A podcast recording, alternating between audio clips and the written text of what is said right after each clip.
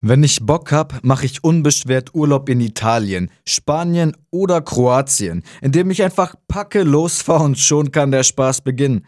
Ihr wollt auch hin, doch müsst ab sofort für diese und noch paar Staaten wiederum für paar Tage ein Visum beantragen. Solltet ihr dann bei eurem Ziel vor Ort anlangen, könnt ihr nicht einfach bar zahlen, sondern müsst erst noch die Kreditkarte zur Hand haben. Und das kostet euch jedes Mal Gebühren. Ich dagegen hab's gemütlich und zahl mit der Landeswährung brav mein Frühstück. Doch habt ihr nur Pfund dabei, müsst ihr vorher zu den hässlichsten Ecken cruisen und zu den schlechtesten Wechselkursen erst noch euer Cash verbuchen. Denn innerhalb der EU nimmt man eure Kohle so nicht an. Aber gut, dieses Problem ist euch ja sowieso bekannt.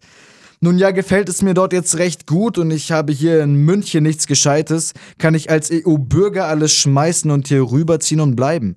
Zumal sowohl mein Arbeitszeugnis als auch mein Studienabschluss innerhalb der Union überall ankommt. Und angenommen, ich will jetzt dort ein Geschäft aufmachen und meine Ware wird EU-weit geliefert an den Rest dort, dann habe ich dafür einen zollfreien Import und auch Export. Und geht es in Land, in dem ich mich niedergesiedelt habe, finanziell schwierig gerade, bekommt es jede Menge Hilfe von Mitgliedstaaten.